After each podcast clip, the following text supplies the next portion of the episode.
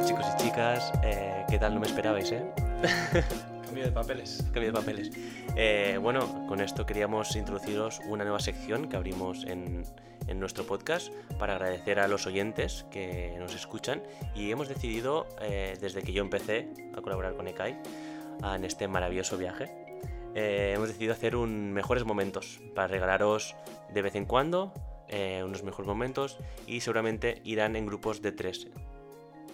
No sé qué os parece, pero hemos pensado que es la mejor opción para regalaros, bueno, estos mejores momentos de tanto de reflexión como graciosos, que ya sabéis que nos cuesta ser graciosos, pero bueno, a veces lo somos.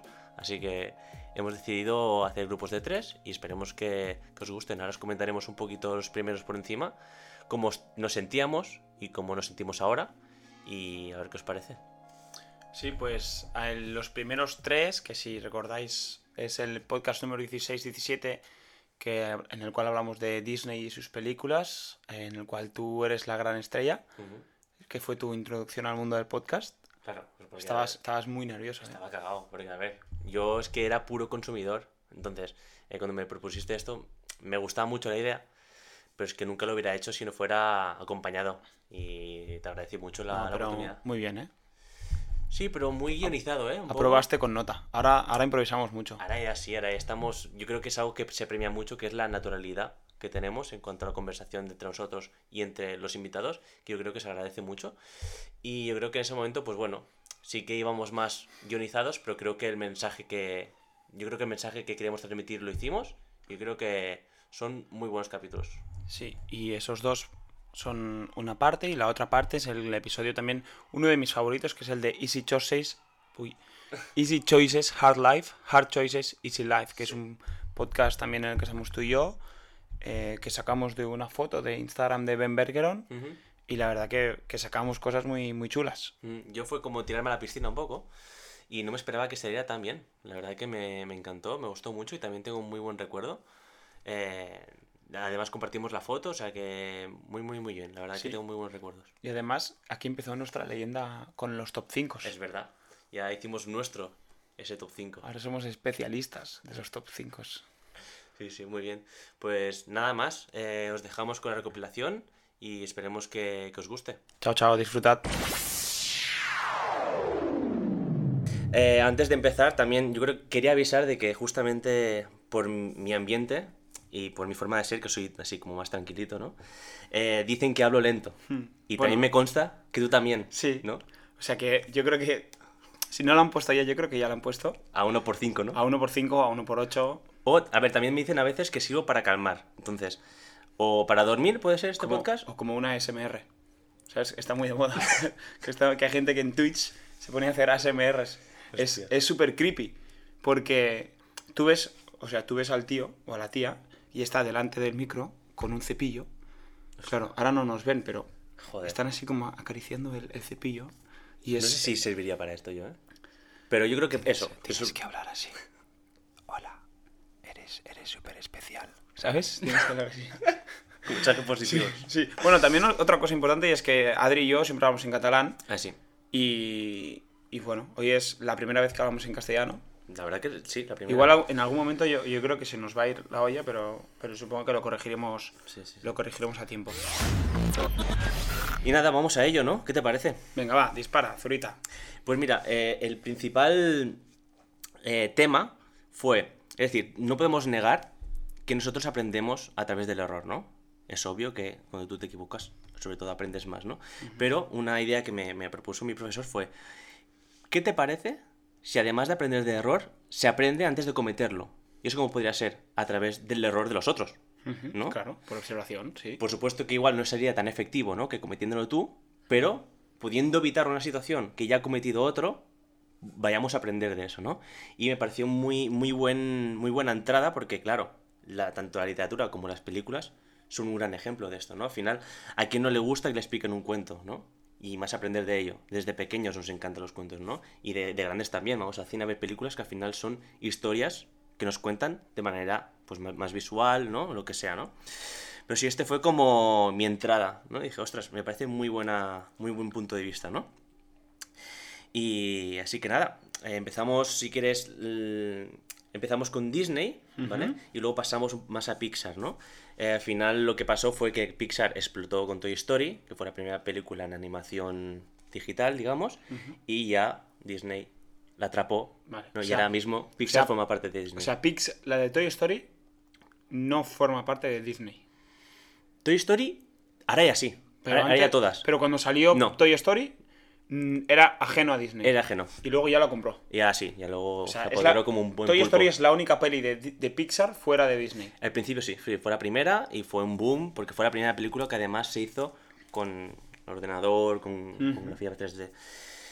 Y todo viene a que, eh, a que los dos directores de Pixar, que eran Ed Campbell y, y John Lasseter, eh, empezaron en, en Lucasfilm, creo que se llama, la productora de, de Star Wars. Sí, ¿no? Lucasfilm, eso es. Pues empezaron ahí haciendo cortos, pero lo que ellos querían era algo más grande, ¿no?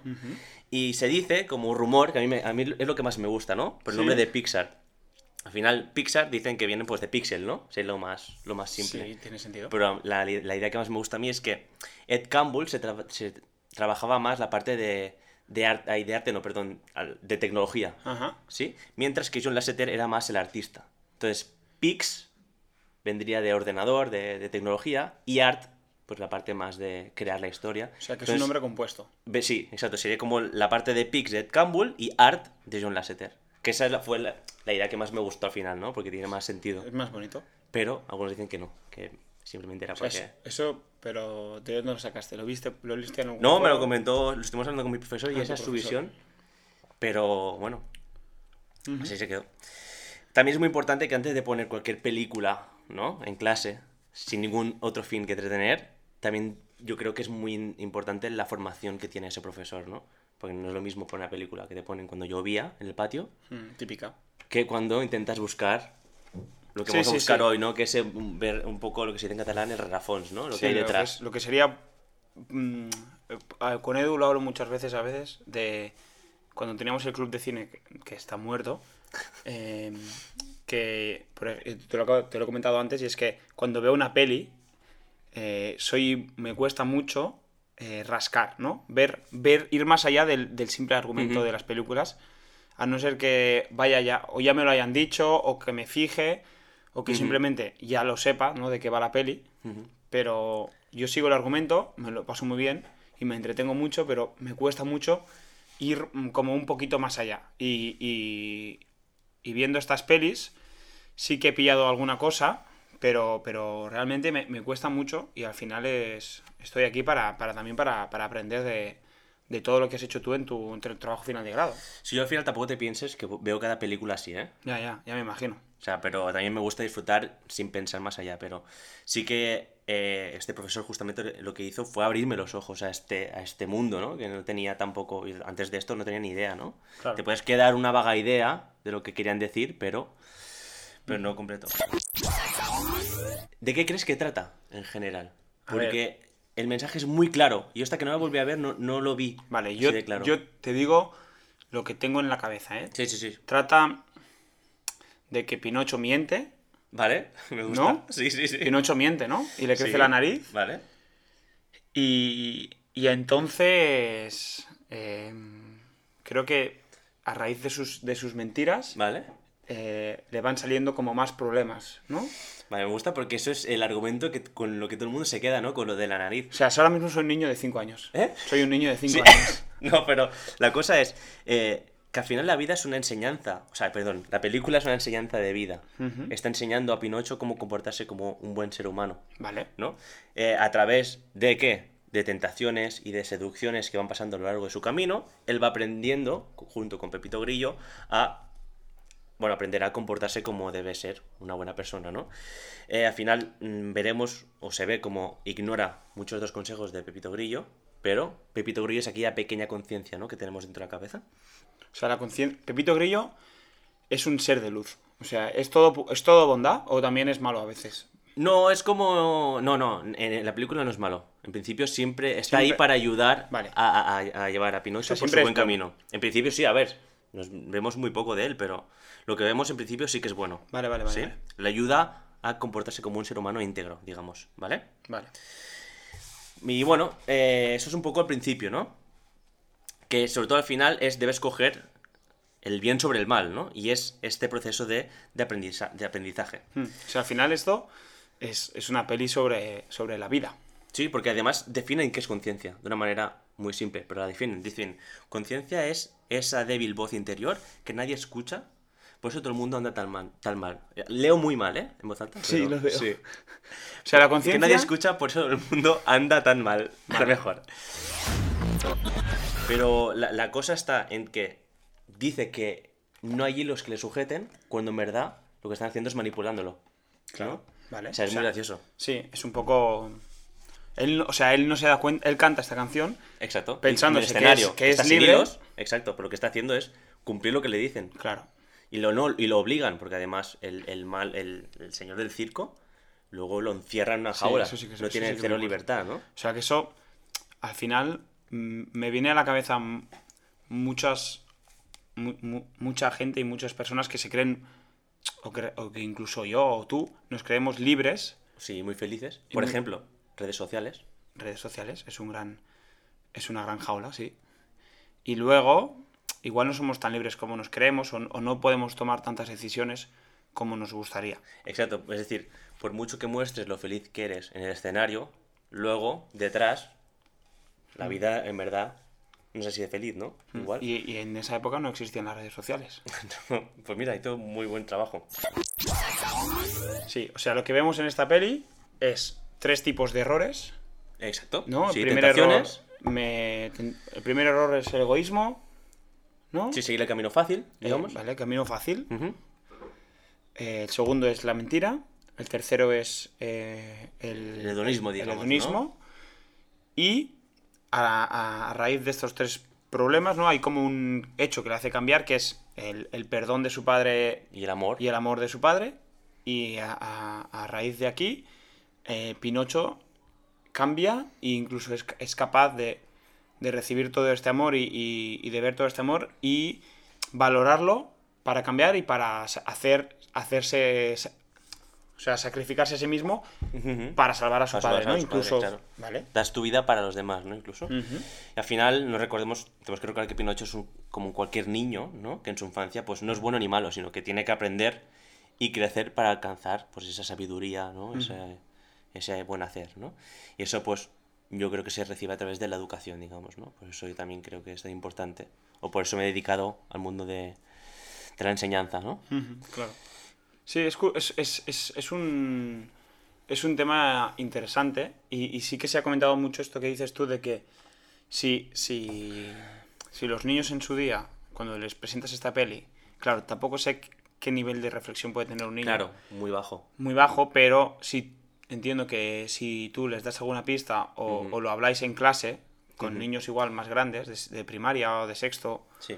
o de quinto, alguna cosa así, pueden llegar a estas conclusiones y pueden reflexionar sobre qué es, en este caso, las tres cosas que se exponen como negativas, que se, que se pueden valorar antes de realizarlas y que y por lo menos ya tienen como esa pequeña semilla de estos tres valores y de lo importante que es el amor para crecer, ¿no? Exacto. El amor para, para, para educar y para, Ujú. y para ser capaces de, de cambiar personas. Sí. No, vamos en serio, va. El Rey León. Rey León eh, se estrena en el periodo de re- renacimiento de Disney, que se llama. Hay un conjunto de películas, pues creo que el Rey León diría que es la última de renacimiento, si no me falla la memoria. Y a ver, eh, me gustaría empezar con una cita que hace Juan Gómez Jurado, de Todopoderosos, que hicieron un podcast también de Lo he- Disney y lo he de escuchado. Muy bueno. Lo escuché en su día. Bueno, no me acuerdo. Gustan mucho. No me acuerdo de nada, pero Me gustan mucho, pero cuando hablan de cosas que no sé, porque no he visto. no mola nada. Exacto, no mola nada. mola pero cuando nada. sabes de lo que hablan, mola mucho. Sí, porque, porque lo hacen muy bien, porque te hacen parecer listo y eso te gusta mucho. Sí, dices, ostras, es verdad, ¿no? Fua, esto, claro, tío. ¿Sabes? Sí, sí, sí. Pues mira, Juan Gómez Jurado dice que es una historia adulta complejísima. Lo sufici- ¿Ves? Es que leo muy mal. Lo suficientemente. Eh, Lee, tú mejor. Vale. Lo sufi- Aquí. Juan Gómez Ju- Jurado. Bueno, tampoco ahora. Juan Gómez Jurado define El Rey León como una historia adulta complejísima, lo suficientemente dulcificada como para que fuera a ser capaz de entenderla a un niño pequeño y que la piedra y que la pidiera Uy, la una y otra vez. No, ostras, somos penosos. Somos dos. muy malos leyendo. Si te parece, ¿Lees tú las citas? Tengo un par más. Lo puedo entender, vale. Vale. Eh, pues eso, que es. eh, para que un niño fuera capaz de pedirla una y otra vez, ¿no? Pero es una historia en verdad durísima. Porque trata de muchos temas Mm. Sí, complicados. la muerte ¿eh? de un padre. No, no. Te trata, sí, eso es lo primero. Trata la muerte de tu padre y de la responsabilidad, porque encima él va con la culpa. Él no sabe que en verdad fue el tío quien lo mató. Claro. Él se piensa que fue que él. fue su culpa. Y él carga con esa culpa durante toda la película. Eh, además, que se habla del sacrificio, ¿no? De la responsabilidad de hacerse adulto también. Porque al final acaba la película siendo un adulto, ¿no? Eh, de cómo encontrar tu sitio en la vida. De la eh, traición. la traición, la ambición del poder, ¿no? Eh, y las mentiras también, ¿no? Entonces, hombre, yo creo que estos son temas que son, digamos, podemos catalogar como de adultos, ¿no? Sí. Es Hakuna Matata. ¿Te acuerdas? ¿Hakuna? Hakuna. Sí, es Bueno, es que se Hakuna. dice muchas veces. Yo digo de muchas maneras. Yo digo Hakuna Matata. Yo Hakuna, tío, me gusta decir la H. A mí no. Escúchame, ¿y te acuerdas de lo que sigue? Es decir, el, el resumen... Hakuna el- Matata. No, pero el resumen, ¿cuál sería? No pongamos a cantar porque... ¿Cómo? O sea, ¿qué resumen? ¿De lo que quiere decir Hakuna sí, Matata? Sí, sí, sí. ¿Vive y sé feliz? ¿O vive y Sí, deja vivir? vale. O algo así, como que... Es muy rollo... mm, disfruta del momento, ¿no? Y... Sí, un carpe diem total. Sí, algo así, ¿no? Y eh, también se resume a que sin preocupaciones es como hay que vivir. Sin Vale. preocupaciones, ¿no? Entonces, a ver, es una invitación, Tampoco, tampoco estoy mm, muy de acuerdo, ¿eh? Con este... por supuesto, porque es una invitación al conformismo. Sí. Es decir, Sí, a sí. adaptarse a lo que hay y... Esto es lo que hay. Esto... No, es que es lo que hay, ¿no? Eso es, yo creo que es un vivir en el, en el ir haciendo, ¿sabes? Entonces, eh, que al final recordemos que es una historia muy cícli- cíclica, Mm. ¿vale? Entonces, choca un poco, ¿no? Vivimos el ir haciendo, pero en verdad todo es como muy cíclico, ¿no? Entonces, un poco de contradicción. Y, y sobre todo es una visión de la vida donde muy tradicional, donde los cambios no son buenos, digamos. Es como que todo debe... O sea, la, la historia del, del ciclo de la vida es que todo debe acabar como empezó, ¿no? Los animales regresan y acontecen al nacimiento del nuevo rey, que así es como empieza y como acaba también, ¿no? Por eso digamos que es cíclica. Pero, pero la visión que proponen estos dos personajes es muy de ir haciendo, ¿no? Y eh, además, mira lo que hacen, ¿eh? Hacen que un león renuncie a estar encima de la cadena alimentaria y se vuelva vegetariano. Pues solo come bichos y plantas, Aquí, aquí nuestros amigos veganos a tope. estarán a tope. Eh, En el 1994, ya- 94. Ya, se... Ya se... explotaba esta La, idea. la un primer poco. peli sobre el veganismo. Y esto también, eh, para acabar, como conclusión, lo podemos anclar un poco a las palabras que de Víctor Frankl, Sí, que hemos dicho, hemos recomendado al principio. en busca del sentido. Sí, que al final del libro, tampoco es hacer un spoiler, ¿no? Pero él es un psiquiatra que estaba en un campo de concentración. A ver, es, una, es un libro que tiene muchísimos años. Sí, yo creo que vale, ¿no? Ya. Sí, ya, o sea, lo del O sea, spoiler. vale, ya, ¿no? Ya está. Si no te has leído el libro, pues léetelo. Pero a ver, Si no avanza- ya sabe lo que es el holocausto. Y si está vivo, quiere decir que sobrevivió. Sí, totalmente. Te lo, te lo puedes imaginar. Pero el resumen de, de- Podemos resumir muy fácil el ahora. Y es que eh, la vida vale la pena cuando le encuentras sentido al sufrimiento. ¿no? Lo- le, le llama logoterapia, ¿no? Su, su rama filosófica, digamos. y, s- y es como que eh, aprende que aunque sufrir es doloroso y que pese a todas las, las adversidades, el único camino es el aceptar lo que viene. Aceptar y aprender de ello.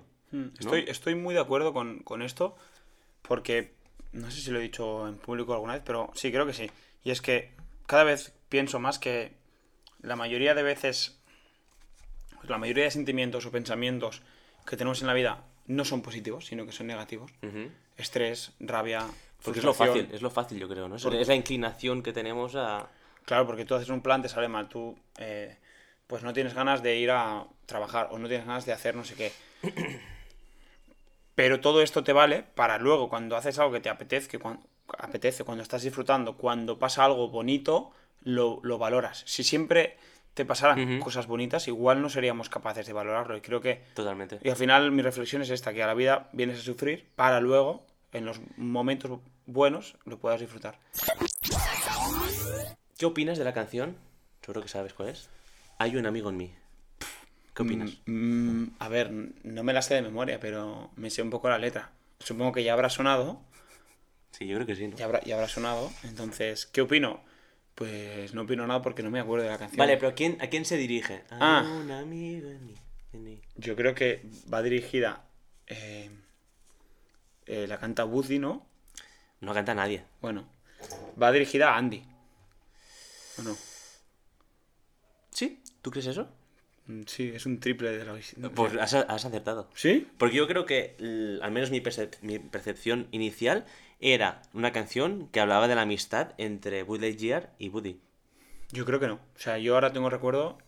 No, no, y, y no sé por qué. Creo que va de hacia de los juguetes hacia Andy. ¿no? Totalmente. Es que ese es el resumen. Pero inicialmente mucha gente cree que es entre los dos juguetes, ¿no? Y, y al final, no, es eh, la amistad, la entrega que tienen los, los juguetes hacia Andy. Mm. Es la entrega incondicional.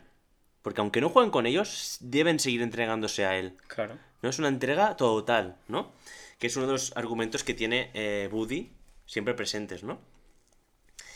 Entonces, el papel principal de los juguetes es amarse entre ellos para responder a, a un bien mayor que es...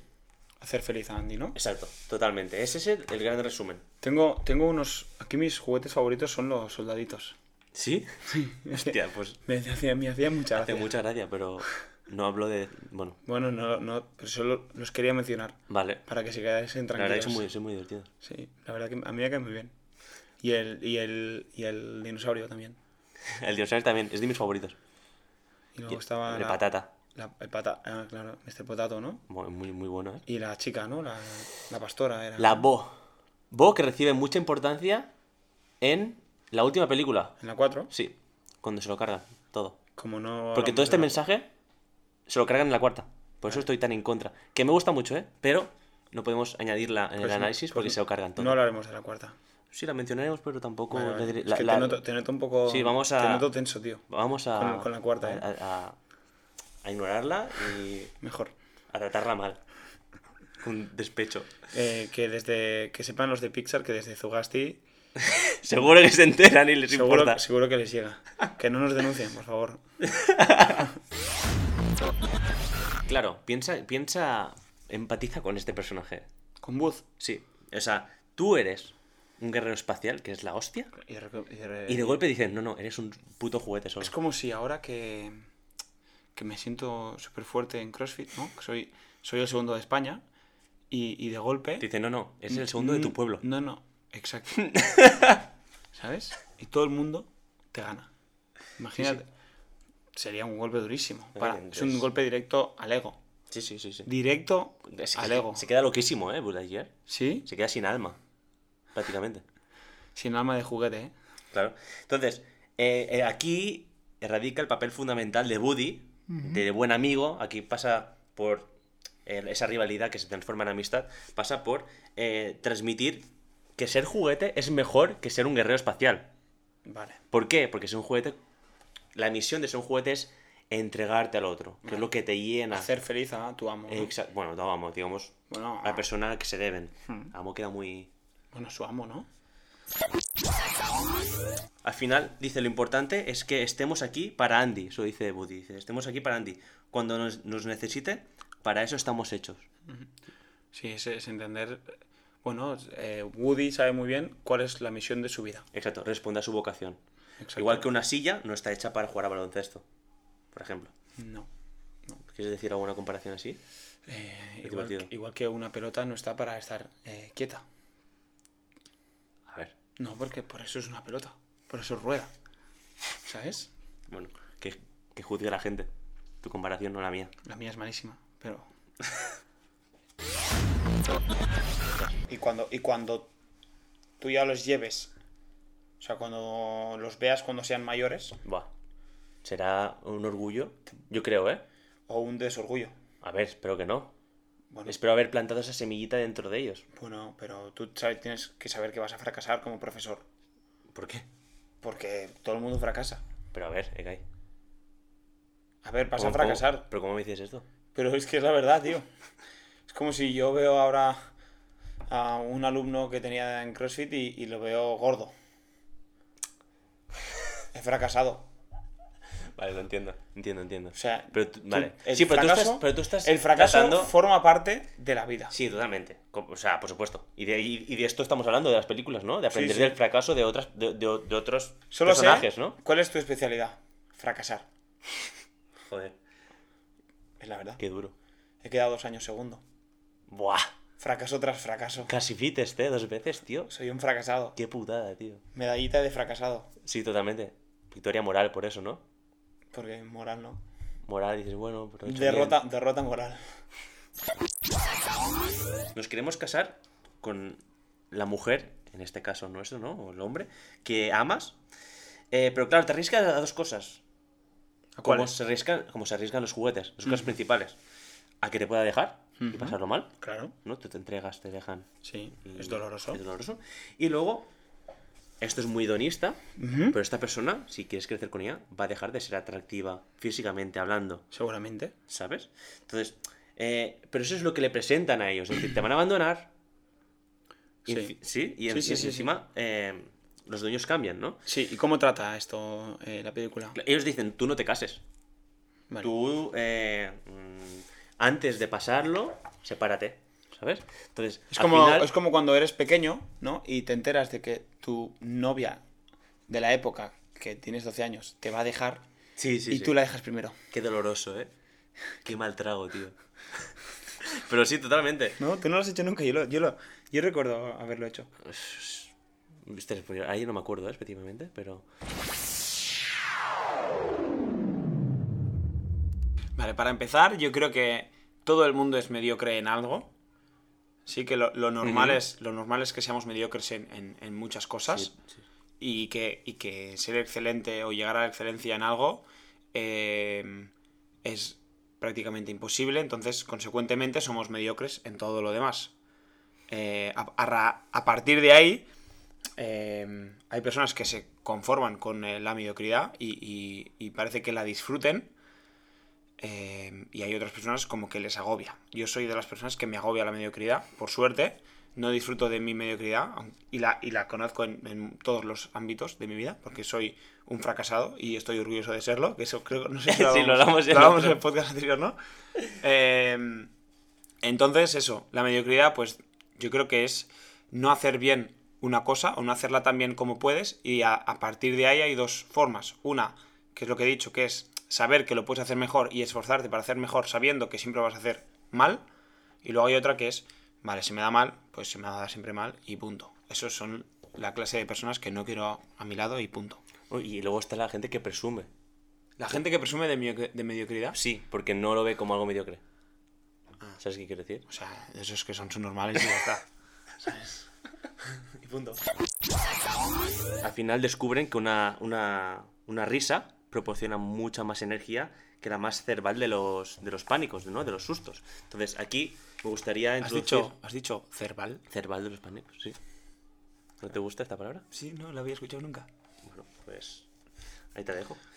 Eh, pero bueno, yo creo que aquí lo que nos hace cuestionar es el valor de lo fácil y lo difícil. ¿no? Lo que tú has dicho antes, mucho más fácil asustar que hacer reír. Muchísimo más. Muchísimo más fácil hacer dar miedo a alguien que, que hacerle reír. Mm, Sin ir más allá, yo hoy me gradúo y... eh, a ver, no tengo que preparar un discurso, pero quiero preparar un discurso por si se da la oportunidad y salir ahí de Strangis. Y estoy aún no lo he escrito, porque- y tengo una serie de chistes en mi cabeza que no sé si van a hacer reír. Es que muchos de los cómicos son los que se esfuerzan. No es que sean graciosos de por sí, sino son los que se esfuerzan Claro, para hacer reír. es muy difícil hacer reír. Sí, sí, es muy, es muy O sea, difícil. yo me imagino un chiste y, y- y- y sé que no va a hacer reír. Pues, pues ¿sabes qué puedes hacer? Como hiciste con el vídeo, emborracharte. Lo voy a hacer. O sea, ya, ya entra en la... Vale. O sea, siempre, siempre dentro del discurso dejo un... Me dejo un pequeño... Una ventana, ¿no? Una ventana para improvisar. Confío mucho en el anil del futuro. Bueno, escúchame. Eh, pero bueno, esto que dices tú, eh, al final, una risa lo que supone es un esfuerzo. Tú te Sí. tienes que esforzar para hacer reír, ¿no? Y ahora, eh, Kai, por favor, si puedes, eh, vamos a leer eh, lo que dice eh, eh, Rodrigo Cortés, perdón, Sí. no me salió el nombre, Rodrigo Cortés en el programa de Todopoderosos. Recordamos que en Rey León comentamos eh, comentamos que una, bueno, un- un- una cita que dijo Juan Gómez Jurado, ¿no? Y ahora toca Rodrigo Cortés, que me gusta mucho, que comenta, ¿no?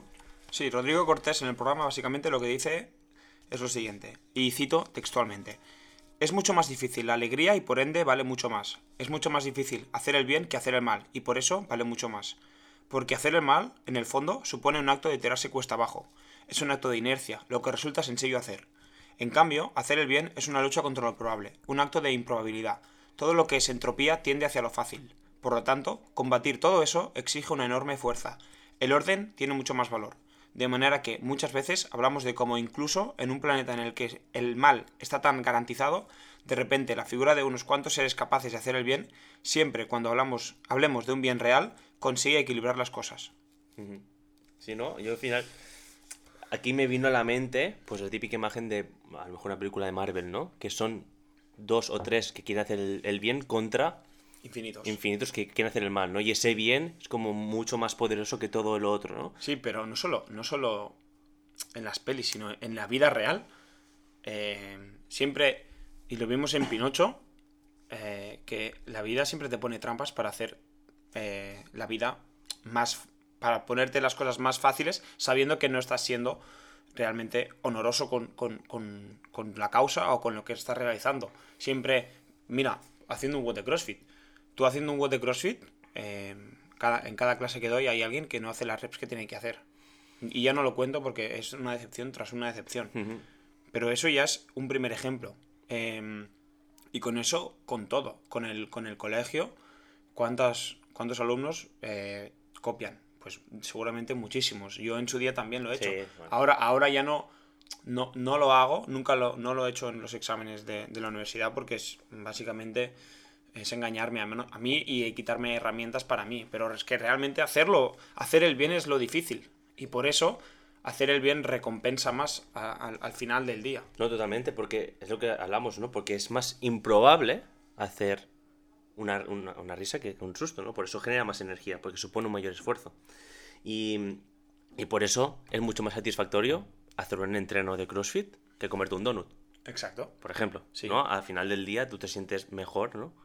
Cuando eso te ha, gen- te- te ha supuesto un esfuerzo, digamos, ¿no? Sí, sí, la- las endorfinas que, que genera son. No son las. O sea, la, la- lo que te genera comerte un donut, la- esa satisfacción, esa, sa- saciar esa satisfacción eh, justo después del donut, es mucho mayor en ese momento, pero luego. Sí, pero es momentáneo. Exacto. Exacto, sí, sí. y sí, ya no, ya, no, ya no sirve para nada. Entonces, la reflexión. La reflexión final de, de la película de Monstruos. De Monstruos S.A. en este Sí. caso. Es que eh, una risa genera más energía que una. que un susto. Y por lo tanto, eh, entiendo que a partir de, de ese momento, Sullivan y Wasowski son cómicos. Bueno, no, no solo ellos, sino que... Todo, o sea, gira la industria, ¿no? Exacto, la, la- la industria. Y, y, y todo vemos que está potenciado por Wasowski, que al final es como el coach que lidera todo eso un poco, porque ahora veremos que, aunque aparentemente pueda ser un personaje bastante mediocre, no porque lo ves y se esfuerza mucho, pero al final, por mucho que se esfuerce, la teoría, cuando es mucha teoría, pero la práctica es muy mala, Hmm. como es él, que no es un buen asustador, No da miedo. O sea, tú, le ves, tú ves a Wasowski y no da miedo. Sí, pero bueno, pero como tiene ese, ese positivismo vital, ¿no? Pero que, él, y él lo intenta, ¿no? Pero yo creo que nos tenemos que quedar con este, con como que ese eh, positivismo es mucho mayor que cualquier eh, momento negativo que le pueda pasar. Es, es lo que has comentado tú, ¿no? Esta privación de la vocación que tienen se ve muy claramente al principio de la película que yo no me había dado cuenta la primera vez que la vi. Y es que también nos habla de temas un poquito de, de escalofrío para niños, ¿no? Porque vemos que los primeros segundos de la película un señor se está tirando de un edificio ¿Es cierto? buscando quitarse la vida, o sea, un suicidio. Ujú. Y, y el misterio increíble lo que hace es salvar, respondiendo a su vocación Sí. de superhéroe, que es salvar las, las vidas, ¿no? Sí. Y entonces, eh, Lo denuncia. sí, sí, la sociedad, que es mediocre, le pregunta, le dice, ¿tú quién eres para elegir sobre la vida de los demás? O sea, ¿tú quién te has creído para salvarme la vida? Sí, a ver, aquí eh, tengo que decir que no acabo de estar de acuerdo porque no es lo mismo que alguien que no quiere morir se vaya a morir y tú le salves, que sería pues un accidente, se descarrila un tren y va a Mr. Increíble y salva el tren y a todo el mundo. Y otra cosa diferente es que esa persona se quiera suicidar y eh, tú le salves. Ahí, ahí yo creo que está muy bien puesto el ejemplo de, por parte de Pixar porque juegan un límite que te puedes incluso poner de parte de la persona que eh, se suicida, o sea, que se quiere suicidar. Sí, pero yo creo que si te pones esa parte estás entrando en lo que ellos quieren que consideres como mediocre, porque al final es, el, es la misma persona que aprovecha esa situación para denunciarlos. Y es la gran causa de menospreciar a esa, gente que eh, lo que hacen es responder su vocación, ¿no? Yo no estoy de acuerdo con, con que luego los denuncie, pero tampoco estoy de acuerdo en que eh, este señor... Tú puedes decidir sobre la vida de los demás, ¿no? No, o sea, sí, si, es, si, esa, si tú sabes explícitamente que esa persona no quiere morir, si tú ves a una persona que se, tira, que se tira de un puente, eh, yo puedo hablar con él para que no se suicide, pero eh, no puedo obligarle a que no se suicide. No, totalmente. bueno, yo creo que es un tema un poquito complicado, ¿no? Sí, sí, sí.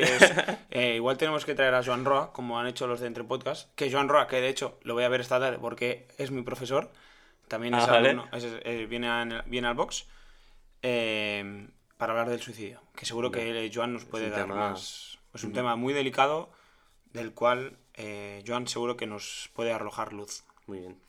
Pues seguimos. Eh, y mira, es que este, este, tema encima es algo que me, toca muy cercano, o sea, no el suicidio, ¿eh? sino el de, el de que no debe haber personas superiores a otras, porque es algo que te encuentras algo muy, muy casualmente en clase. Por ejemplo, una tontería, el, el ejemplo de, de aquellas personas porque saben más inglés que otras y además se atreven a poner el acento correspondiente, ¿no?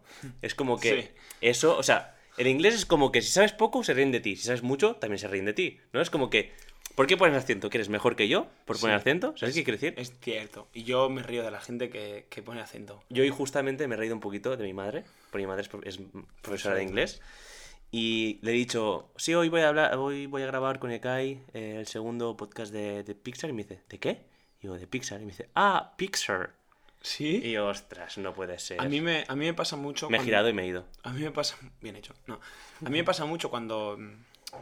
Eh, cuando estás en un box de CrossFit y, y el profesor está hablando en castellano, pero para decir ah, clean and jerk, dice clean and jerk. Sí. O está hablando de sentadillas y dice squat. Sí. y burpees. burpees. Sí. ¿Sabes quién lo hace mucho? ¿Lo podemos mencionar? ¿Quién? A Ferry, de Alphalink. Ferry de Alphalink. Un saludo, Ferry. ¿Sí? ¿Lo hace mucho? Sí, es que nunca he visto una clase He hecho un poquito de clean jerk. ¿Sí? Sí. A ver, que yo realmente están, están en todo su derecho de, de, hablar bien la lengua. Sí, sí, es que además... O sea, tienen toda la razón del mundo. Sí, sí.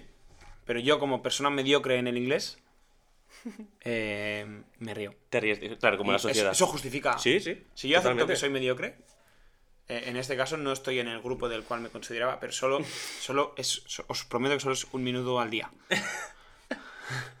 Además, seguimos, que si no, no acabamos. ¿Puedes olvidar tu vocación para hacer feliz a la familia, por favor? Y dice, lo puedo intentar, pero... Em, ¿Sabes qué quiero decir? Esto pasa, ¿eh? Sí, sí, totalmente. O sea, pasa. Pero entonces tú te vuelves una persona agria, yo creo, ¿no? Sí, eres un infeliz.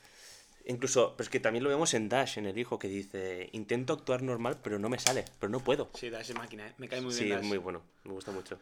Vale, aquí ya vamos a, hablar de, lo que podríamos titular como celebrar, celebrar la mediocridad.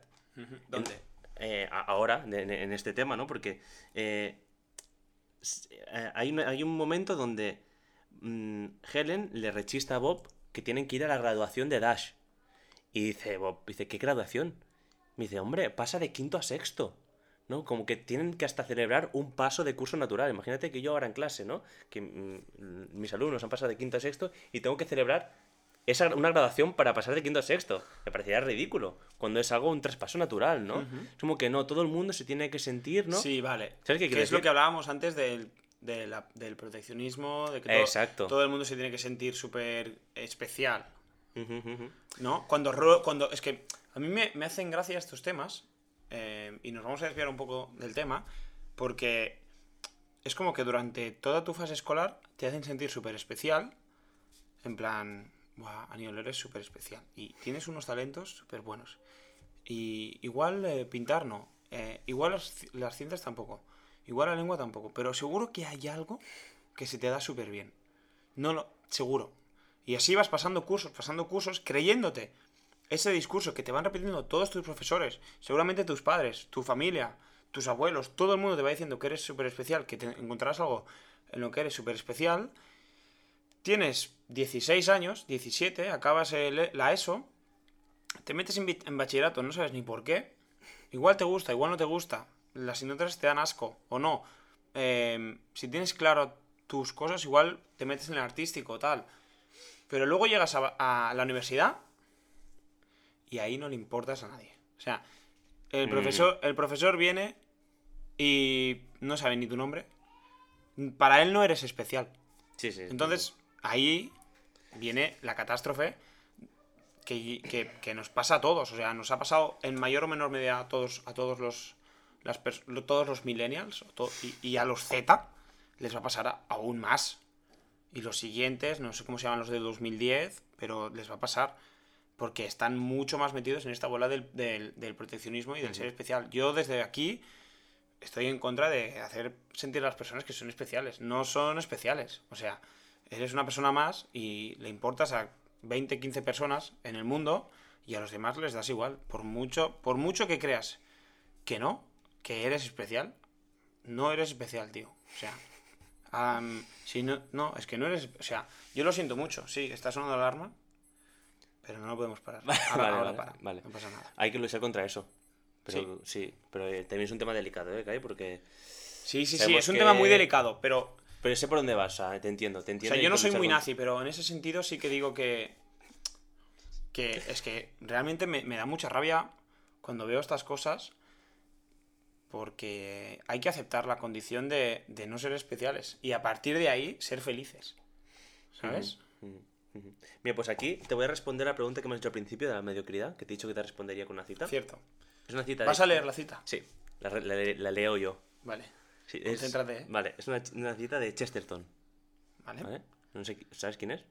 El Eh. típico que no sabes quién es, pero dicen, queda bien decir, sí, es de Chesterton. Sí, buenas citas. ¿Sabes? Sí, sí, exacto. Es un, es un señor de buenas citas. Que dice, la mediocridad posiblemente consiste en estar delante de la excelencia y no darse cuenta. Mm, Vale. Sé por dónde va la cita. Me gusta. Me gusta mucho, bien. Me, me gusta, está muy bien. Podemos poner algo muy clásico, ¿no? O, bueno, o te podemos poner a ti como ejemplo, por ejemplo. Como que por a mí. Por ejemplo, en, en CrossFit, ¿no? Ah. Yo puedo... Puedo hacer dos cosas cuando te veo entrenar o hacer un WOD de semifinals, donde lo estás dando todo. Puedo decir, por un lado, eh, hostia, qué cabrón, tío, ah, ha hecho una no rep ahí y tal, o bus- buscarte las cosquillas y, ver siempre lo malo, ¿no? Que es lo que está haciendo la sociedad. O por otro lado, bien puedo decirte, hostia, qué bien hace los thrusters o qué bien hacer snatch, qué buena técnica, ¿no? Intentar admirar la excelencia que hay en tus movimientos y sobre todo no solamente admirarlo, sino intentar yo inspirarme en eso para yo poder mejorar. Yo creo que es lo, lo que debería tomar como rol esa sociedad. Inspirarse en la excelencia de- que tienen los superhéroes y para, que- para poder inspirarse ellos y aplicarlo en su vida. ¿Sabes por dónde voy? Sí. Y, y no voy a poner un ejemplo porque yo creo que se une muy bien con, la- con el segundo punto que se llama eh, imposición de mediocridad. Impones, es decir, im- impones la mediocridad, ¿no? Eh, es decir, en la escuela no puede haber ganadores ni perdedores, mm, ni gente mejor. Sea, todo el mundo por igual. Y aquí hay una cita del propio... Que esto lo hablábamos antes. Que luego, y luego viene el trabajo y te dice, no, no, sí que hay ganadores y perdedores. Sí, exacto. ¿Sabes? Luego llegas a la universidad y dices, mm, sí, sí, eh, era mentira todo lo otro, ¿no? Pero aquí es lo de lo de la, la- lo que hablábamos antes del ejemplo del Dash, de la graduación de Dash, de pasar a quinto a sexto, ¿no? Ostras, estás imponiendo ahí una mediocridad increíble. Dice, mira, ¿puedes leer esto para, por Sí. mí, Kai? Eh, cuando habla de palabras del diablo. Sí, voy a ello. Eh, cito, cito textualmente. Así pues, el alumno brillante permanece democráticamente encadenado a su grupo de edad a lo largo de toda su carrera escolar, y un niño capaz de acometer la altura de Esquilo o Dante permanece sentado escuchando los intentos de sus coetáneos de deletrear. Deletrear, mi mamá me mima. Ah, ¿no? vale. A ver, es una exageración, Bueno, pero no tanto. Pero quiero decir, ¿no? Se viene a, a- a- Yo creo que hace referencia a la inclusión, pero por la gente que destaca un poco, ¿no? De decir, aquellos que, que destacan por encima de otros, que son capaces de, de hacer una lectura de Esquilo o Dante, están obligados a deletrear mi mamá me mima, ¿no? Mientras que va un poquito por ahí, es un poquito exagerado, pero ya sabemos por dónde va. Y, eh, y otro ejemplo, creo que este me encantó cuando lo leí, me encantó, eh, es eh, en el siguiente párrafo, cuando dice eh, un ejemplo que propone el diablo para mostrar esta mediocridad, y me gustó muchísimo esta. Esta, ¿eh? Eh, empieza aquí. Vale. Es como una pequeña historia. Se trata de un dictador. eh, la, la historia es la siguiente. Se trata de un dictador que envió un emisario a otro dictador para pedirle consejo sobre cómo gobernar a sus súbditos. El dictador consejero, sin decir nada, llevó al emisario a un campo de trigo y cortó con un bastón los tallos que sobresalían siquiera un centímetro. La explicación que extrajo el emisario era evidente. No tolere preeminencia alguna entre sus súbditos. No permita vivir a nadie que sea más sabio, mejor, o más famoso, o incluso más hermoso que la masa. Córtelos a todos reduciéndolos, al mismo nivel. Todos esclavos, todos números, todos donadies, todos iguales. Exacto. O sea, igualar a la baja. Exacto, es decir, hay tallos altos y bajos, cortas los tallos, todo el mundo igual. Esto Exacto, igualar a- por debajo. Se llama holocausto esto. ¿no? No, hombre, no tampoco. Casi, casi. bueno, pero no, porque dice todos iguales. Y luego vemos como llega un punto donde dice que ya no es cuando sí, pero haces esto. todos iguales menos él. No, porque ya es la propia sociedad quien lo hace. Vale. Y es la propia sociedad, en la película, la prensa, Sí, el la- que la- se suicida. Se cortan todos para abajo. La propia sociedad Exacto, todos ya no abajo. necesitan un, dictador que les digan no, no seas más inteligente, más fuerte que otra persona. Pues ya son ellos mismos que están dentro de esa mediocridad. Sí, sí, diciendo, sí, sí. ¿Qué haces tú? ¿Quién te crees tú siendo mejor? ¿No? Que yo. Sí. ¿Y qué tan, qué tan diferente ves su sociedad de la nuestra? Pregunto. ¿Qué tan diferente? Hombre, yo creo que ¿Tú crees que nuestra sociedad premia... A ver, premia más a la excelencia, ya, eso es seguro. Pero ¿tú no crees que no deni- que no que debería una sociedad debería denigrar la mediocridad? Yo creo que sí. Y creo que la nuestra no lo hace o no lo acaba de hacer. yo también creo que que haya mediocridad también es necesaria. Hasta cierto punto. A ver, Pues si no. como hemos dicho antes, todo el mundo es mediocre. Sí, sí, sí, sí. No, ahora no, no nos las vamos a dar de que somos aquí súper poco mediocres y que Empezar, somos, los mejores. Somos mediocres haciendo podcast. Totalmente. O sea, por ejemplo. Pero bueno, no por ello, ¿no? Como Mike Wazowski, no nos estancamos ahí en el victimismo y lo intentamos hacer mejor. Exacto. Los primeros 15 minutos de película no hay ni una palabra, solo hay música y acabas llorando. Sí, yo creo que aquí. Creo que estará sonando la música que es la música ideal. Uf. Que esa música es boni maquísima. O sea, me gustó mucho. No, la, o sea, la banda sonora me gustó mucho. Yo creo que es una persona que te deja menos hombre, un poco, ¿no? Sí. Te- es una peli que te hace ser menos hombre. Sí, sí, totalmente. O sea, Sí. te deja expuestis- eh, eh, es súper expuesto, ¿no? Es cierto. Porque yo creo que la película se divide en dos partes. Esa primera parte, de los 15 minutos, donde te presentan la, la película de la vida que tiene, pues, eh, Carl con, con Ellie. Eli. Y son 15 minutos de, de poesía, básicamente. Es música, imágenes y a llorar. Y luego ya está la otra parte de la película, donde es la aventura, ¿no? Un poco. Exacto. Que al final, eh, recordemos, el sueño es llevar esa, esa, esa casa con globos, o sea, con globos Sí. llenos de helio, Es a una catarata. Es decir, O sea- es un sueño muy infantil. Pero yo en ningún momento me planteé que era un sueño muy infantil. Yo lo abracé, dije, uy, sí, vamos a ello, ¿no? Porque Sí, sí, sí, sí. O sea, tú para comprar la peli tienes que comprar el hecho de que el señor va a ir volando a, mm, con una casa, con helio, a eh, miles y miles de kilómetros. Pero da igual, o sea, no importa. No, no. Lo mejor es que no, no importa, da igual. lo aceptas. Vale, ya está. Es un sueño muy infantil, al Sí, sí, sí, Pero sí. mira, vamos a ello, ¿no? También porque sabemos mucho, porque lo han hecho muy bien en los 15 minutos, donde ya nos han dejado el corazón ahí como mierda de pavo. Sí. Muy blandito. Muy blandito. Entonces ya aceptas todo y dices, vamos a ello, ¿no? Pero está, eso está muy bien, lo hacen muy bien los de Pixar, porque con Nemo hacen lo mismo.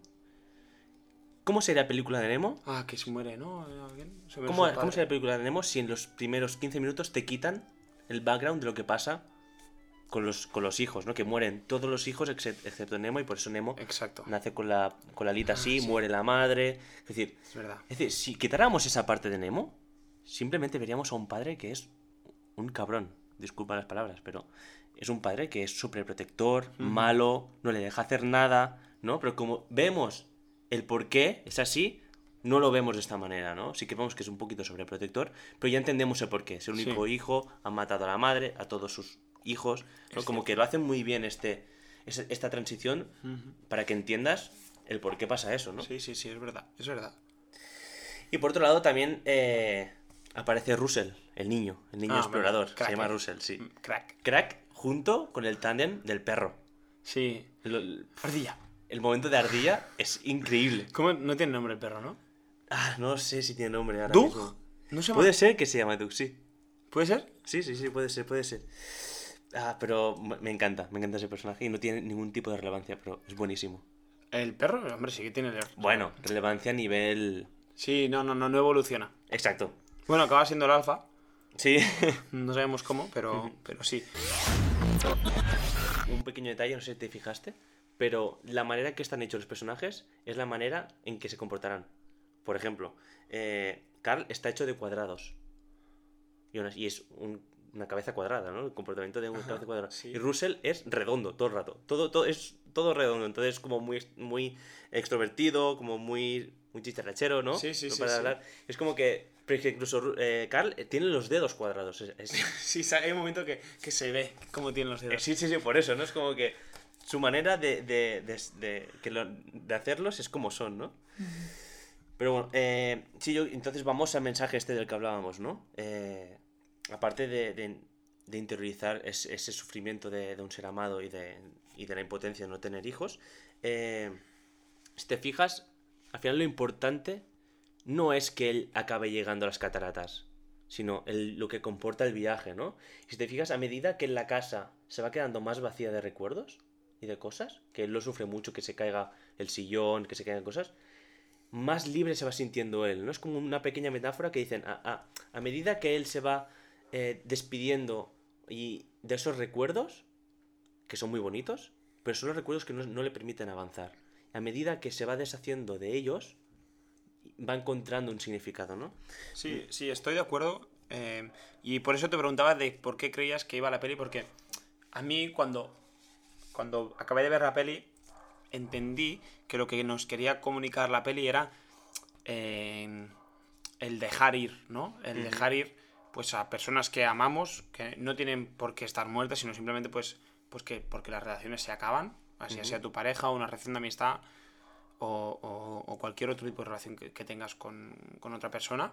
Pero, pero es eso, y es la importancia de, de que no está, quizás no está también retener tantas cosas, sino que es importante dejar ir para, para tu propia salud mental. Está muy bien eh, recordar, pero también es, está mejor aún recordar eh, Sin apego, desde- ¿no? sin el apego, o sea, no recordando desde la tristeza, sino desde eh, la felicidad, ¿no? De Sí. recordar los momentos desde la felicidad. Creo que es algo que hace mucho eh, Carl durante la peli. ¿no? Que recuerda y cuando recuerda está como triste. Y creo que al final, cuando la imagen que me da a mí es que eh, cuando está la casa en el sitio, es como que Carl, como que ya descansa en paz, ¿no? Porque ahí se ha quedado Ellie, ¿no? Que simboliza la casa. Y, y ahí se queda Ellie y se quedan todos los recuerdos positivos. Y Carl también se lleva sus recuerdos positivos sobre su relación con Ellie, ¿no? Sobre Sí. toda su vida con Ellie. Pero no desde, desde el apego eh, más, más, más físico, ¿no? Como más triste, sino también desde la felicidad, ¿no? De haber vivido toda una, una vida así y de lo que le queda ahora por vivir con, con el Russell. Sí, yo creo que, mira, estoy muy de acuerdo con lo que has dicho y voy a, a- a indagar un poco más. Eh, no sé si te acuerdas de- del libro que mencionamos en el anterior podcast de Víctor Frankl, de El hombre en busca de sentido. Hay un momento donde él habla con un doctor que está en depresión. Y, ¿Y por qué está en depresión? Porque había perdido a su amada y eso le había hecho sufrir mucho, ¿no? Entonces lo que hace eh, un poco eh, Frankel es transgirar un poquito los papeles y decir, mira lo que, lo que ha- has evitado. Es decir, este dolor que tú estás padeciendo se lo has hecho evitar a ella, ¿no? Y está intentando dar un- una vuelta a ello, decir, mira lo que está sufriendo.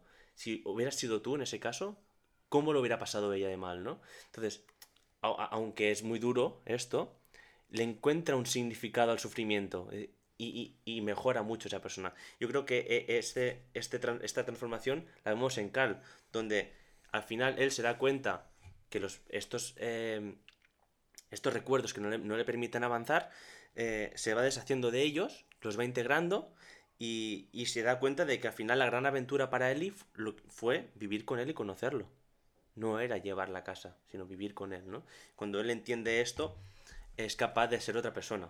Y aquí otra vez vemos el poder transformador que tiene el amor en todas las películas de Disney, ¿no? Eh, empezamos, mira, es, es una en dos. Vale, me la- vale, hacemos una cosa. Me preguntas tú la peli y yo la digo, porque yo no sé dónde estamos. Vale, Dumbo y Jorobado de Notre Dame. Vale. Dumbo hecha en el 1985 Ujú. y mm, eh, Jorobado de Notre Dame en el 1996. Dumbo va de un elefante con las orejas muy grandes, eh, va de la depresión ¿Vale? eh, y del coqueteo con las drogas. Y el, jore- el jorado de Notre Dame va eh, de la friend zone. Y ya está. Vale. Sí, sí, vale, vale. Vale, pero yo creo que, o sea, yo el significado que, que encontré fue que al final eh, son cosas como el hepatito feo, que tienen un defecto, digamos, Dumbo, las orejas grandes, el jorobado, pues la joroba, ¿no? O el hepatito feo que es feo, que, oye, no han elegido nacer así. Ujú. ¿Por qué tú no has elegido, pues, nacer con la cabeza grande o yo con los brazos cortos? ¿no? Vale, sí. Y no hemos tenido opción a elegir, ¿no? Cierto. Y al final la sociedad los rechaza por algo que ellos no han elegido. ¿no? Yo creo que es un mensaje bastante, bastante fuerte. Sí, sí, sí. Y al final se transforman también otra vez por el continuo papel que tiene el amor. El Dumbo, el papel incondicional que tiene la madre, que lo primero que ve en las orejas es abrazarlo, ¿no? Y luego eh, Jorobado Notre Dame lo ve a través de una niña que lo abraza y eh, al final lo reciben como un, un héroe, ¿no? Y Ujú. lo vuelven a introducir a la sociedad. Vale. Te, eh, te pones muy romántico, ¿eh? Vale, antes de empezar con el, el tema principal, ¿Mm? eh, como te he dicho antes, off the record, eh, off the record. Sí, ¿sí? the record. Off the record. Sí, era así súper super cool. Sí. Eh, no seas mediocre, ¿eh, Kai? Vale, perdón. Eh, ah, he de decir que me he visto la última película de Pixar. y Ah, es verdad, me Continuando. Lucas, Luca, ¿no? Luca, Luca, sí. Eh, voy a intentar resumirlo, seguro que no tan bien como Vale, tú, ¿vale? Porque claro, ahora ya no puedo hacer spoiler, porque esta sí que es de ahora. Tienes 30 segundos. Vale. 3, Dos. 2, 1, ya. Vale, es eh, una especie de... Otra especie, que no son humanos, sino que son como peces, pero cuando salen al agua se transforman en humanos, ¿vale? Entonces, eh, es la prohibición de no salir, el experimentar las cosas nuevas, ¿no? Y a partir de aquí está, está inventado- eh, ambientado en Italia, que me parece muy bonito lo- cómo está ambientado. Eh, Diez el- segundos. Hay escenas increíbles. Y eh, básicamente este es el resumen, ¿vale? Y ahora, a ver, ya pasados los 30 O segundos... sea, es decir- una cosa, es Sirenita, versión eh, 2021. no, no es sirenita del todo, porque no se centran tanto en eso. Eh, Va un poquito, es que es un poquito diferente. A, a la vez es muy sencilla, ¿eh? No es tan complicada como las otras, como puede parecer, por ejemplo, Up, ¿no?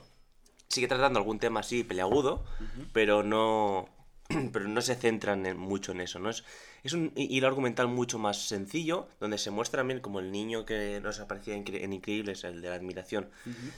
Ahora lo vemos en el, pe- en el protagonista un poquito y bueno, cómo va descubriendo pues este nuevo mundo y cómo va aprendiendo de, de todo ello. También un poquito sin filtros, ¿no? Como le pasaba a Pinocho un poquito al principio, que va sin filtros, pero bueno, eh, va aprendiendo mucho. Y luego también comentar que la banda sonora es... Sí, Disney siempre la calva con la. Pero esta sonoras, ¿eh? en especial, no sé si es que, mira, estaba más... eh, o sea, estaba como más sensible, ¿no? A, la música o algo, pero no, la banda sonora me pareció espectacular. ¿Y, y cuándo, fui, cuándo viste la peli? Eh, la vi, ah, pues el jueves. ¿Fuiste al cine? fue. No, no, fui con, estuve en casa Ah, vale. con nuestro compañero Mike. Ah, vale, vale, vale. ¿Lloró, Mike? Sí, ¿no? Eh, no, no, ¿No? Y, y- me y a mí se me escapó una lágrima, ¿eh? Tengo que decir. Uh, sí, sí, un- Mike- eh, Michael insensible. Sí, una ¿Qué le lágrima traicionera. Y Mike se pone cinco minutos llorando, se pasa. Y me dijo, no, hoy no, hoy no me apetecía. Decía, hoy no me apetecía llorar. Orgulloso, ¿eh? Sí. Orgulloso de ser un hombre. sí, sí, sí. Decía, hoy no me apetecía que me arruinara el día.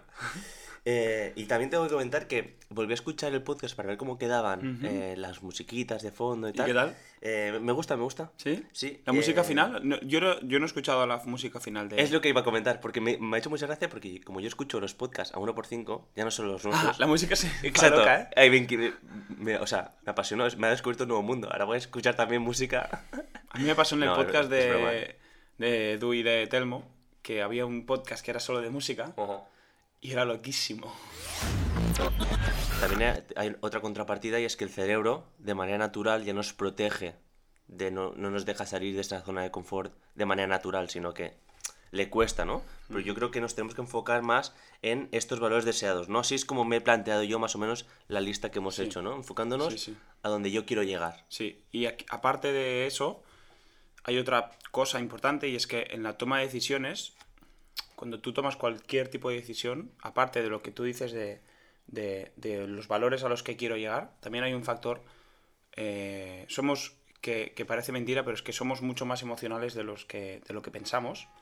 ¿Tú y yo? No, no. ¿O en general? Eh, los humanos. Vale. El ser humano en general es. La mayoría de los seres humanos no toma decisiones de forma eh, racional, sino que lo hace de forma emocional. Y eso se ha visto, por ejemplo, eh, no sé si te acuerdas, pero en los anuncios de los años 90, in- incluso de los del de principio de los 2000, los anuncios de coche o de cualquier tipo de, producto así más, más masivo, eh, eran todo eh, anuncios de que explicaban la calidad del vehículo, ¿no? Eh, mira, este Audi tiene 200 caballos, va de 0 a 100 en 2 segundos. Mira qué bonito es, mira qué colores, mira eh, cuánto vale, los, lo que te bajo el precio. Que esos son datos más racionales. Entonces, hubo un anuncio que, que marcó un antes y un después, que seguro que te acuerdas, que es el del Audi, que está una familia por el coche, va el padre con la mano fuera y empieza, no, y la, y le, perdón, va a la copiloto Sí, y eh. empieza a mover la mano, Hacer como la ola, ¿no? hacer como la ola. Pues ese anuncio eh, fue el primero que fue a buscar la emoción en los... eh, porque si no, ¿por qué yo eh, me iba a acordar de un anuncio así? Sí, sí. Hace años de ese anuncio. Entiendo por dónde sí, Y, nos explicaron en la, en, en la universidad, en, en una, una clase de, de introducción a la psicología, en primero de carrera. Y, y- y nos, nos dijo el profesor, que era bastante gilipollas, nos dijo que, que los humanos éramos mucho más emocionales de lo que creíamos. Y, y luego, cuando tú estás, tú sabiendo ya eso, cuando estás en tu vida real, en tu día a día, te das cuenta. Porque tomamos muchísimas decisiones eh, con el corazón y con la cabeza. Y normalmente, lo curioso es que siempre, o por lo menos yo ahora juzgo a partir de ahí, las decisiones que, tomo con el corazón normalmente son las de las que menos me arrepiento. O sea, es como que por mucho que queramos, seguimos siendo eh, bastante más emocionales de lo que creemos. Ya entiendo, entiendo por dónde vas. Entonces, las a partir de aquí, eh, luchar con estas 20 decisiones de forma emocional es muy difícil. Yo también tengo que decir que yo también soy de una vertiente mucho más emocional y por juntarnos con la, con la gente que nos, que nos juntamos, eh, me he dado cuenta que me falta mucha parte racional en según qué decisiones, ¿no? Porque a veces ser 100% emocional en todo lo que tomas, Sí, ojo. ¿no? Sí, sí, O sea, es cuidado porque al final eso afecta a la persona, ¿no? También me gustaría mucho, como tú dices, o sea, acordarme de historietas de estas. Es algo que en mi vida nunca me pasa, tío. ¿No? Es algo que me gustaría decir, oye, pues ¿sabes qué en tal anuncio en el 2000 tal pasó tal? No, pero La sea, gente flipa, Me he ¿sabes? hecho el listo, ¿eh? Yo, por, por ejemplo, sé por qué se llama vete al carajo. ¿De dónde viene la expresión vete al carajo? Vale, dilo, va. El carajo Sí. era eh, la parte de arriba de los barcos donde se ponían a mirar si habían islas, ¿sabes? Ah. Y ahí eh, por las noches hacía un frío Ah, del carajo.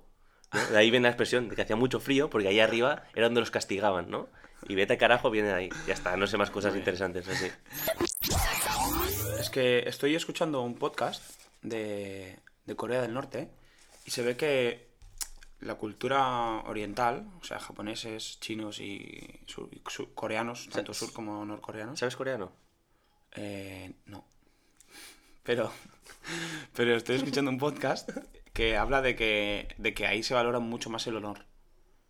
El honor, lo que tú entiendes por honor, ¿no? De, de ser justo, de ser leal, es, se valora mucho más eh, y se tiene mucho más en cuenta a la hora de según, según qué decisiones, que no tanto aquí en España, que los latinos no somos, no buscamos tanto el honor, sino somos un poco más guarros en ese sentido. Más prácticos, ¿no? Igual. Es verdad. Pero sí, sí, entiendo por dónde vas. Como ahora voy a entrar en un nicho otra vez. Es como más llevar una vida de eh, Danilar, ¿no? Dalinar. Dalinar, Sí. y lo he dicho mal. Pero es, ¿no? Es Sí. seguir unos, Exacto, unos valores unos valores. establecidos y vivir como él cree acorde a sus... Exacto, que es lo que... O sea, yo lo veo muy lógico y, Y desde que me leí ese libro, yo te lo juro que a ti no te pasa. Que vas con uniforme. No, y- intento ser más honorable.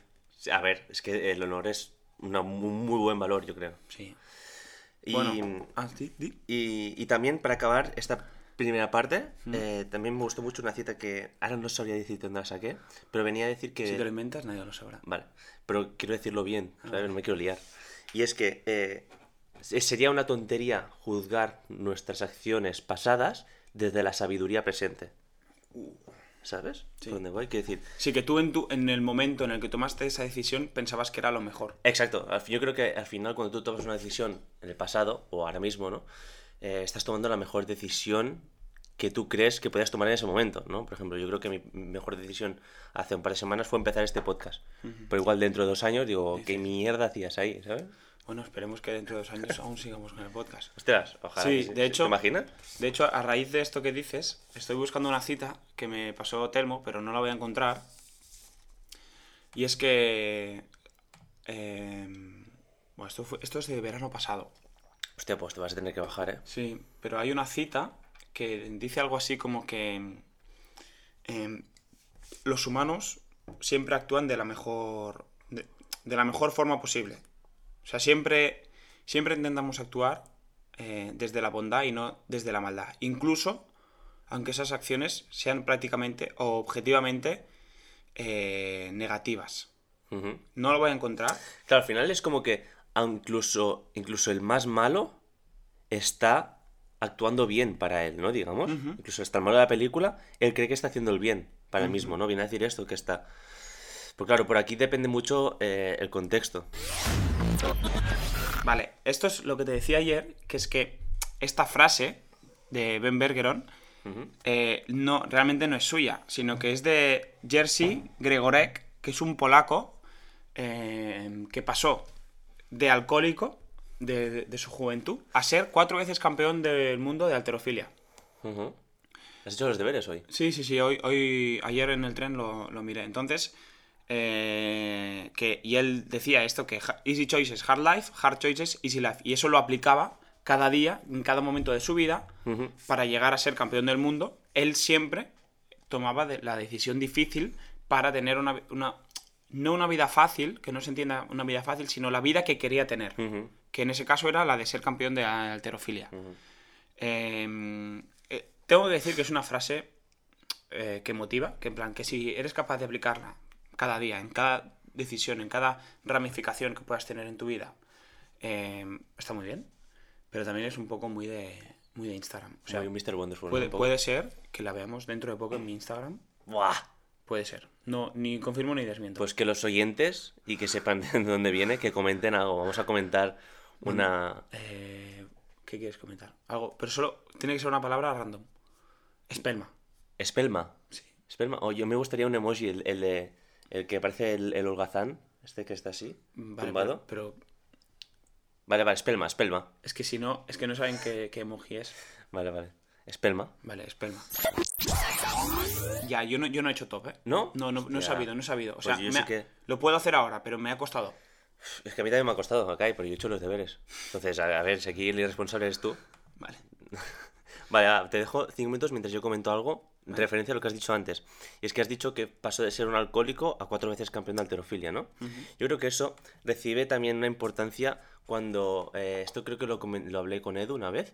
Y es que él preguntaba, ¿te fiarías de alguien, ¿no? Que, que tiene mucha elasticidad porque se la ha ganado o porque la tiene de manera natural, ¿no? Que es flexible de manera natural, ¿no? Es decir, tú te vas a fiar de alguien que de manera natural ya es flexible o alguien que era una piedra o un tronco y de golpe, sí, sí, es como tú, y de golpe eh, se, ha- se ha vuelto súper flexible, sí. ¿no?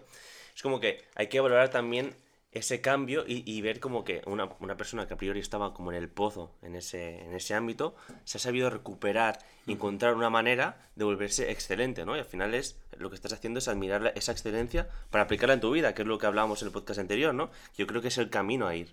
Que por supuesto que la persona que de por sí ya es excelente eh, te va a aportar muy buenos consejos, pero el otro te va a aportar un, un buen viaje, digamos, ¿no? Sí, exacto. Viaje antes, antes que destino. Eh, buah, ahí ya está, has estado rápido ahí, ¿eh?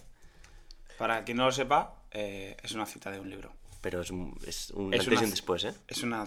Sí, o sea, te marca, te marca en el corazón. Si hay alguno... ¿Algún Fue- cuando acabemos...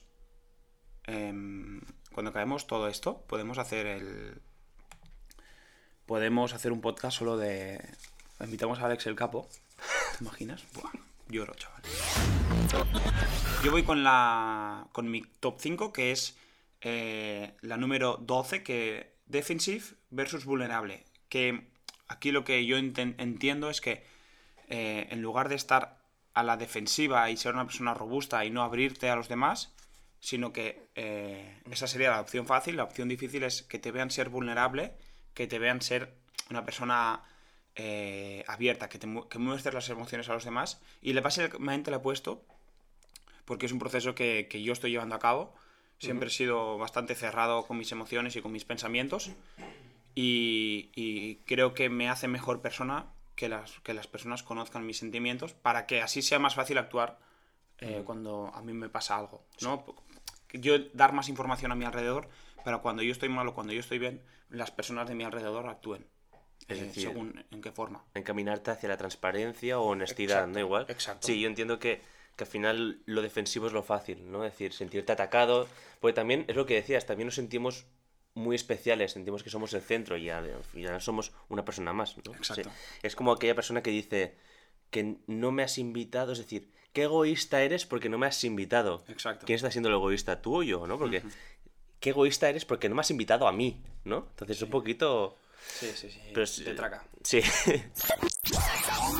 Mi cuarta es hablar versus escuchar, Eh, que es la cita número 14. ¿La tuya cuál es? la tercera. Ah, pues la siguiente. La vamos a empalmar. Venga, empieza tú. Entonces, eh, yo la he puesto porque vivimos en una, so- en una sociedad eh, yocéntrica, eh, del yoísmo, por así decir, en la que siempre es yo, yo, yo, yo, yo, yo hablo, yo quiero, yo siento. Y, y esta es seguramente de la, las- la que más nos aleja de, de esta, de este tipo de pensamientos. Y es que eh, intentar hablar cuando estás en un sitio, en un evento social o lo que sea, intentar hablar lo menos posible. Cuando estás eh, hablando con una persona eh, que estás conociendo, por así decir, ya sea amiga o pareja o lo que sea, intentar que esa persona hable. Porque lo que más nos gusta a todo el mundo es hablar de nosotros mismos. Entonces, si esto yo lo he visto en, en un libro que, no- que me he leído de eh, How to Win Friends and Influence People, de Dale Carnegie. Eh, entonces, eh, lo que más nos gusta es hablar de nosotros mismos. Entonces, si tú le quieres caer bien a alguien, lo que tienes que hacer es que esa persona hable de sí misma. Eh, y por lo tanto, tú tienes que callar y escuchar. Y es una práctica que intento realizar, pero es muy difícil eh, no liarte y empezar a hablar de ti. Es muy difícil, porque nos gusta mucho. Sé por dónde vas. Nos gusta Ya. muchísimo hablar de nosotros y cuando tú eres consciente, a mí esto me lo, me lo reveló Edu, me dijo, esta persona habla mucho de sí misma y es lo peor que te puede pasar, Ostras. porque le coges una rabia. Y ya lo, y, y lo ves mucho lo, ves, mejor. lo ves muchísimo. Y a mí me pasa con un compañero de, de trabajo que me decía, fíjate este profe, siempre dice, una cosa. Antes de, de empezar a Ah. hablar siempre dice, una cosa. Y ahora cada Sí. vez que lo escucho, antes me daba igual. Y ahora que cada vez que va a hablar y, digo, y dice, hey, una cosa. Yo digo, no puede ser, lo he dicho 80 veces ya. Sí, es, es putada. Si te, si te pasa es una, es una putada, pero creo que es muy importante es eso, que, que escuchemos más y que hablemos menos. También te digo que lo has, enfocado un poco al ámbito de ligar. No, no, no. Sí, Kai. No. Kai. No puedes negar que lo has Todo, usado. al final todo es seducción. Sí, pero has dicho, sí, porque todo el mundo le gusta hablar de sí, tú tienes que callar, preguntar. Es verdad. Si ya sabes por Pero dónde esto- vas, no pasa nada. No, No, no, no, engañas al público ahora. Todo es, todo es, todo es seducción. O sea, tú cuando conoces a una chica, es seducción. Lo más obvio, ¿no? Pero tú cuando eh, conoces a un cliente en el trabajo, a un niño, en tu caso, tú lo tienes que seducir. Ostras, a ver, Ekai. No, no, no. Suena un poco mal. Seducir en el sentido de Ya, caerle bien, entiendo, de gustarle. De, y crear una conexión, Y, sí. y es súper, o sea, lo más importante en cualquier tipo eh, de, de relación es eh, caerle bien y gustarle. A partir de ahí, yo he basado mi carrera universitaria en eso, en caerle bien a los profesores. Así que, bueno, te digo mi extra. Sí, falta la extra, que es inventada. Bueno, es inventada, es basada en, en el final de un libro que se llama Palmeras Salvajes, o sea que es un spoiler, pero bueno, eh, si lo quieren leer, ya sabrán el final. Y es que el protagonista, también un poquito rollo Shatter Island, ¿sí? El final de Shatter Island, que, le dice Sí, que prefiero vivir como un loco que... como un monstruo, Como como, un un, monstruo. que- que como un hombre, ¿no? Eso o es. morir como un hombre. Sí, algo así. Y dice, ante el dolor y la nada, prefiero el dolor. ¿Mm? Es Esta- curioso, ¿eh? Esta es, esta es dura, ¿eh? Entre el Bueno. dolor y la nada, prefiero el dolor.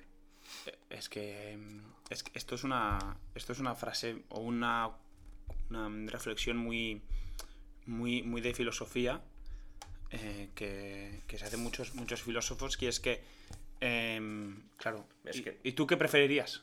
Mira, yo, yo me baso también en, en una teoría que se llama teoría de las caricias, no sé si la has escuchado, o economía de las caricias. Sí, ah, De- me, me suena. Claude, Claude Steiner. ¿Lo digo No, no conozco, pero sé más o menos por dónde va. Vale, pues eh, es como que eh, él se basa y dice que las caricias son algo muy necesario en la vida, como es el oxígeno o el agua. Es decir, las caricias es algo más, ¿no? Y que nosotros, nuestra vida, nos basamos en buscar caricias. En buscar, sobre todo, caricias positivas, se puede ser, ¿no? Pero cuando esta persona ya no tiene caricias positivas, que es por refuerzo de los padres, amistad, ¿no? Todo lo que englobamos como algo positivo, busca eh, caricias negativas. Y si esas caricias negativas son intensas, pues más aún, ¿no? Por ejemplo, si tú no tienes eh, ya caricias positivas con tu pareja, vas a buscar caricias de otra manera, es decir, discutiendo, peleando, porque eso ya es una caricia y ya es intensa, Ya es, ya es, al final es atención. ya es sentir algo antes que nada.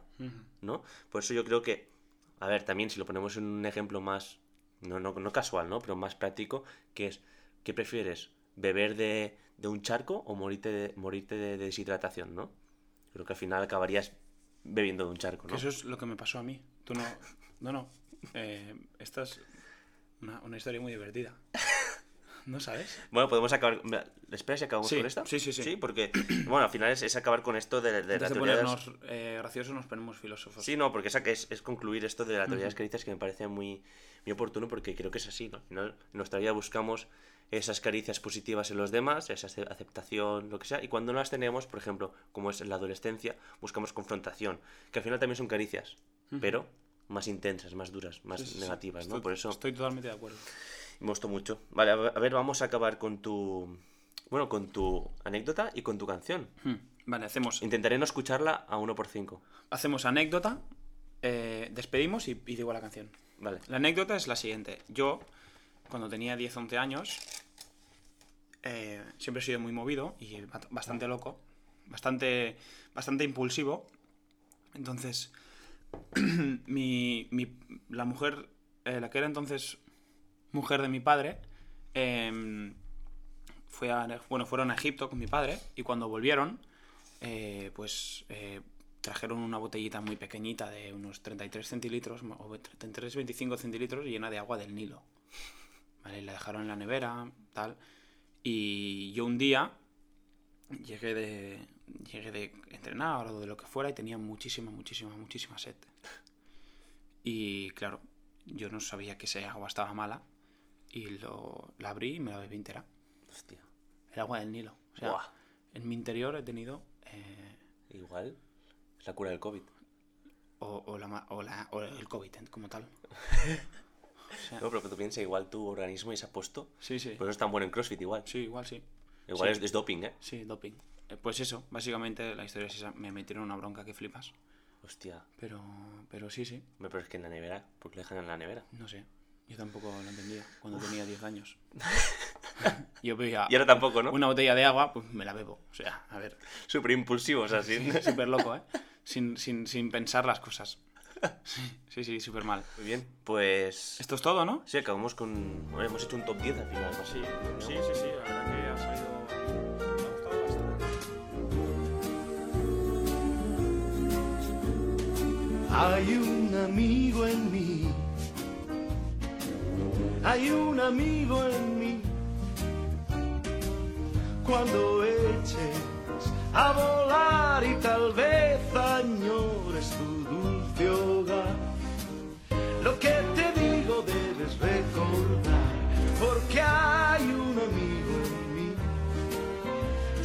hay un amigo en mí.